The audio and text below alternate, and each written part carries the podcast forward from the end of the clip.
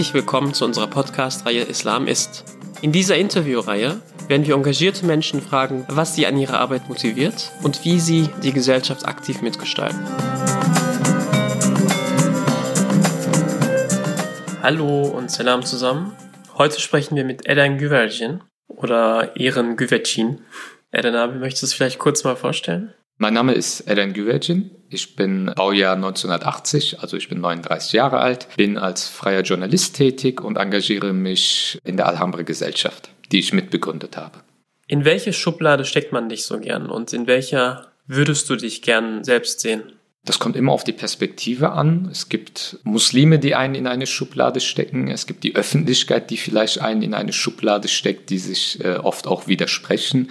Ich halte generell sehr wenig von Schubladen, weil das immer zu kurz greift und äh, ich bevorzuge es, in keine Schublade zu passen, weil das immer sehr spannend ist, dann darüber das Gespräch zu suchen. Und also ich verorte mich in keiner Schublade. Es gibt ja halt so diese Begriffe wie konservativer Muslim, liberaler Muslim oder moderner Muslim oder wie auch immer geartete Labels, die aber nie wirklich die Realität abbilden. Gerade wenn man so in einem innermuslimischen Diskurs bestimmte Themen behandelt, wird man äh, von einigen muslimischen Akteuren sehr schnell in eine liberale Schublade Schublade gepackt, was aus der Perspektive eher eine negative Konnotation hat. Und wenn man äh, bestimmte ähm, äh, Islamdiskurse, die im öffentlichen Raum stattfinden, kritisch reflektiert, wird man sehr vorschnell in eine, in Anführungsstrichen, konservative Schublade gesteckt, weil man einfach halt auch bestimmte äh, Diskursmechanismen vielleicht versucht kritisch zu reflektieren. Du hast ja vorhin von der Alhambra-Gesellschaft gesprochen. Wie kamst du denn zu deinem Engagement und deinem Beruf? Ich habe eigentlich immer so eine gewisse Abneigung gehabt, sich in Vereinen oder Organisationen zu, sich zu engagieren, weil erfahrungsgemäß das eher sehr viel Energie raubt und man hat Vorstandssitzungen, man hat äh, bestimmte bürokratische Abläufe. Das hat, da war ich eigentlich eher ein bisschen anarchisch unterwegs.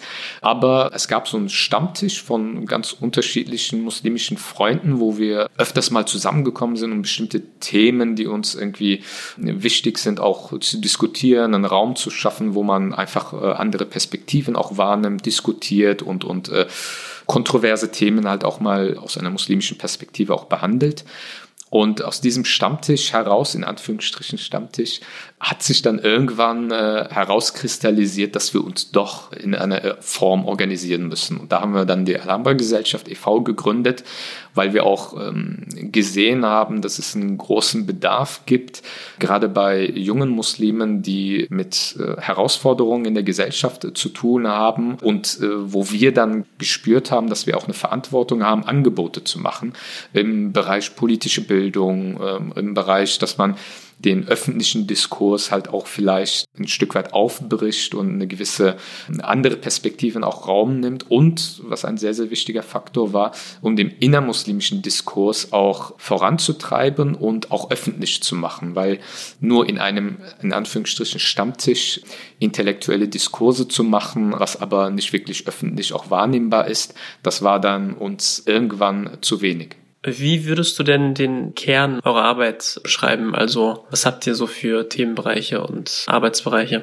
Uns ist es halt äh, wichtig als Alarma-Gesellschaft. Wir haben, wie gesagt, verschiedene Formate, wie zum Beispiel Freitagsworte. Auf freitagsworte.de kommt immer Freitagvormittag ein Text, was jetzt keine Freitagspredigt ersetzen soll, aber das, was wir halt oft in den Freitagspredigten vermissen, versuchen wir halt in den Freitagsworten zum Ausdruck zu bringen, indem wir glaubensrelevante Themen und Fragestellungen in deutscher Sprache behandeln, eben nicht beruhend auf eine Übersetzung aus dem Türkischen oder Arabischen, sondern in der schönen deutschen Sprache bestimmte Themen auch Raum zu geben und auszuformulieren, die äh, Muslimen äh, wichtig sind, die hier sozialisiert sind und die auch einen Bezug zur Lebensrealität haben. Oft haben wir es in den Freitagspredigten halt oft mit Predigten zu tun, die mal keinen sprachlichen Zugang äh, haben, weil sie sehr türkischsprachig geprägt sind, aber eben halt auch die Lebensrealität der in Deutschland lebenden Muslime, der deutschen Muslime ähm, nicht wirklich behandelt. Das ist ein äh, Feld, wo wir versuchen, eine gewisse Sprachfähigkeit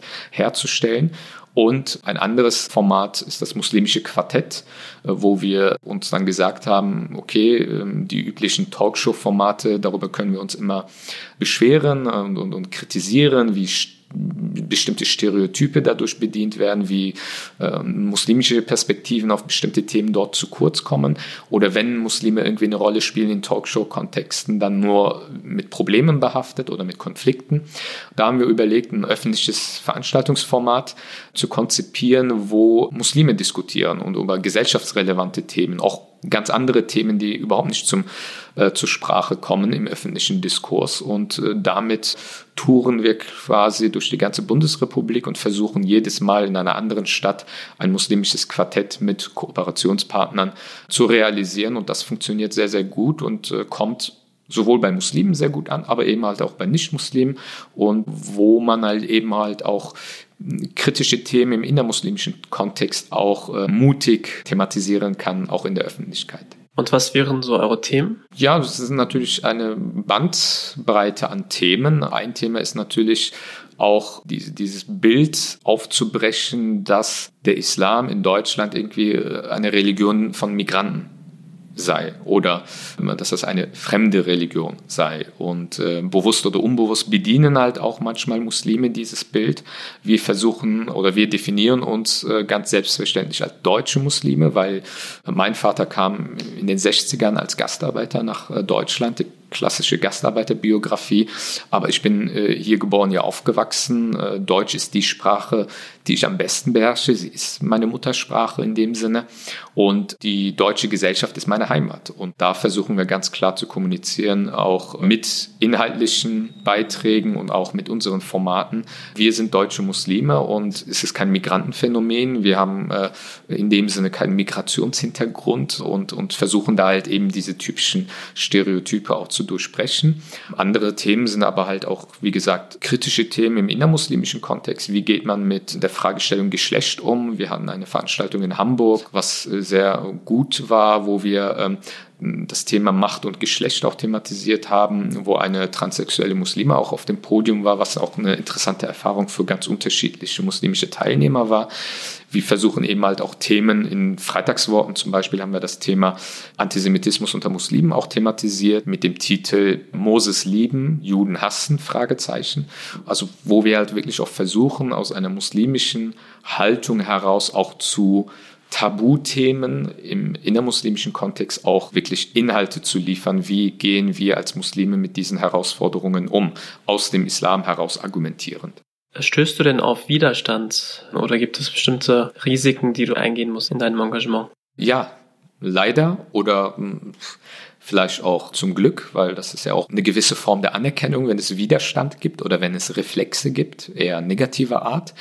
Da gibt es natürlich auch, auch aus muslimischer Seite sehr negative Reaktionen, gerade aus Funktionärsebene des einen oder anderen Verbandes. Muslimisches zivilgesellschaftliches Engagement jenseits ihrer eigenen Verbände als Provokation wahrnehmen. Das ist leider ein äh, Fakt. Und wenn junge Muslime sich in einem neuen Verein engagieren, äh, wird das als Frontalangriff wahrgenommen. Also es gibt leider diese Realität, dass man ähm, da eine gewisse Form von Anfeindung sieht. Aber das ist die positive Seite.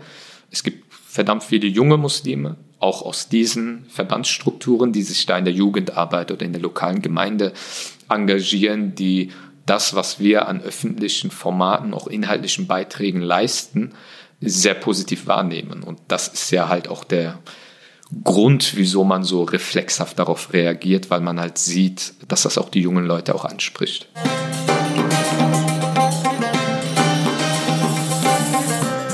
Ja, vielen Dank, Herr Güvercin, Herr Das wäre jetzt sozusagen unser letztes Interview. Danke auch fürs Zuhören, liebe Leute. Falls ihr noch Ideen habt oder falls euch noch irgendwelche Namen einfallen, mit denen wir Interviews durchführen können, dann schreibt uns das doch einfach an unsere E-Mail-Adresse info at islam-ist.de ja, oder schreibt uns über unsere Webseite www.islam-ist.de oder auch über unseren Instagram-Account bitte folgen und dann sehen wir uns oder hören wir uns hoffentlich das nächste Mal. Ciao, ciao. Dieser Podcast wurde produziert von Studio 36.